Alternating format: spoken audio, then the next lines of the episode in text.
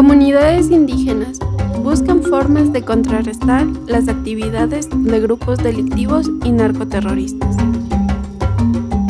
Firma del Tratado de Libre Comercio entre Ecuador y China preocupa a organizaciones ambientales y de derechos humanos.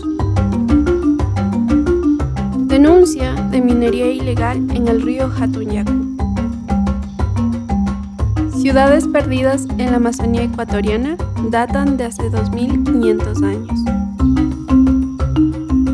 Elena de Sarayaco, la voz en el cine de la selva viviente del Ecuador. Bienvenidos a Voces del Ecuador, podcast de Amazonia Latitud, con resúmenes semanales de las principales noticias de la Amazonía ecuatoriana.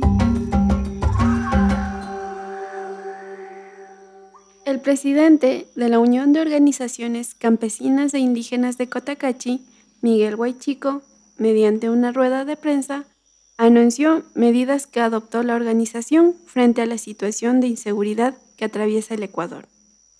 En su declaración, Huaychico mencionó que nuestro respaldo absoluto a las comunidades. Si en algún momento algún sospechoso delincuente es capturado dentro de la, de la comunidad, debe ser ofrendado a la Pachamama. A través de asambleas generales se tomaron varias resoluciones que buscan acción frente a la ola de violencia. Entre las decisiones tomadas por la organización se establece la activación de la Guardia Indígena. El objetivo de la Guardia Indígena es tomar control del ingreso al territorio dentro de la autonomía comunitaria. La Guardia Indígena representa un aporte para fortalecer y mantener la paz. Dentro de las declaraciones, también se invitó a los barrios, grupos organizados y a todos los sectores sociales a mantener la seguridad en la provincia.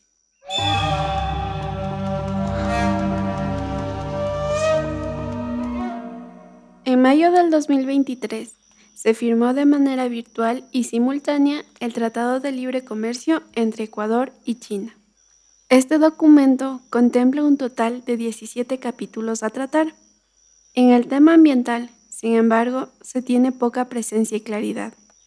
Esto preocupa a los grupos ambientalistas del país, debido a que las principales ventas de Ecuador a China son recursos naturales. El TLC representa riesgos para la biodiversidad y la naturaleza del país. Se contempla la extracción petrolera, la sobrepesca y el control ambiental que las entidades bancarias chinas puedan tener para el financiamiento de grandes proyectos extractivos en el Ecuador. Ecuador no está preparado con un buen marco regulatorio ambiental ni social. No se cuentan con políticas de Estado para enfrentar el cambio climático los proyectos chinos tienen problemas muy graves de desempeño ambiental, en aplicación de leyes y consulta previa. Casi todos los proyectos chinos han tenido una o más acciones legales frente a cortes ecuatorianas. Claro ejemplo son la hidroeléctrica Coca-Cola Sinclair y los proyectos mineros Mirador, San Carlos Pananza y Río Blanco. También se enfatiza en el pronunciamiento, el informe sobre el Tratado de Libre Comercio presentado en el Pleno de la Asamblea Nacional viene de un proceso absolutamente antidemocrático y se hace un llamado a los asambleístas a proteger la soberanía del país, los derechos de los pueblos y la naturaleza.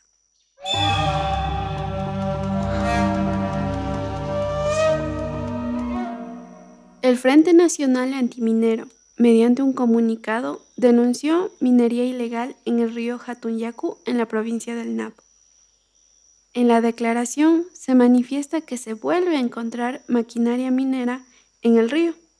Además, se menciona que entre diciembre del 2022 y octubre del 2023 se identificaron 54 nuevas hectáreas de selva afectada. A orillas del río Hatunyaku se siguen extrayendo tierra para lavarla y conseguir metales. Los residuos llegan al río y contaminan la naturaleza. La parte baja del río se encuentra muerta debido a la emisión de relaves mineros que acarrean mercurio. El Frente Nacional Antiminero denuncia que la minería ilegal opera junto a las concesiones legales y el gobierno. A partir del 2007, el Estado ecuatoriano empezó a entregar concesiones privadas en la provincia. A medida que las concesiones legales avanzaban, iban llegando mineros ilegales. En marzo del 2023, el entonces presidente de la Comisión de Fiscalización, Fernando Villavicencio, mediante Twitter manifestó que entre quienes impulsan la minería ilegal y las acciones de violencia en Napo están algunas empresas, como la China Terra Earth. Para ello cuentan con el apoyo de autoridades e incluso de legisladores. Es tan grave la situación que la Fiscalía ha encontrado maquinarias oficiales que pertenecen a municipios y la provincia.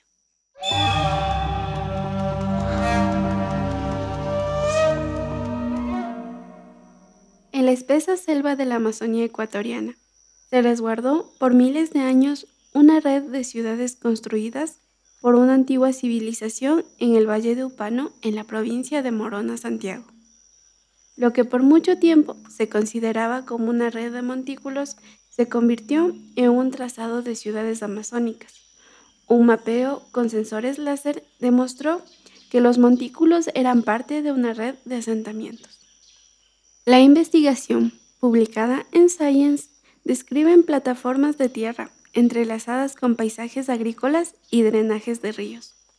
Esta ciudad amazónica data de hace 2.500 años. El denso sistema de centros urbanos prehispánicos en el Valle de Upano permitió que se identificaran cinco asentamientos humanos grandes y diez densamente poblados, con estructuras ceremoniales y residenciales. Estas ciudades amazónicas coexistieron de forma simultánea. A menudo se piensa que el Amazonas es una naturaleza solitaria. Sin embargo, los descubrimientos recientes han demostrado cuanto más complejo es realmente el pasado.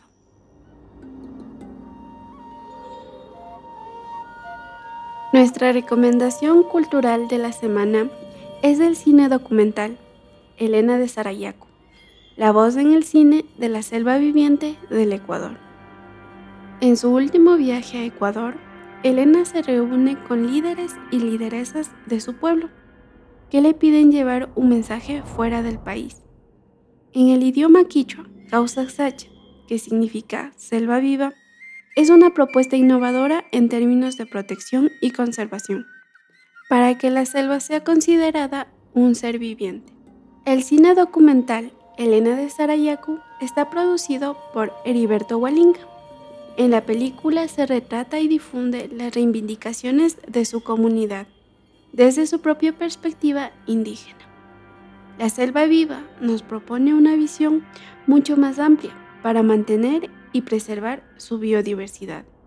En esta relación entre la selva y el hombre, ninguno es más importante que el otro. Ambos conviven en armonía.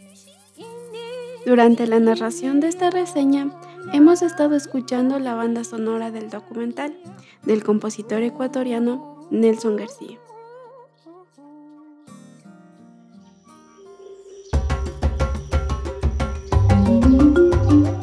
Este episodio tiene la producción de Rina Mercier, edición sonora de Santiago Pano y la revisión editorial de Amazonia Latitud.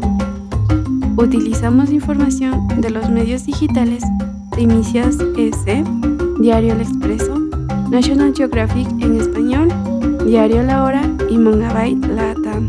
Hasta la próxima.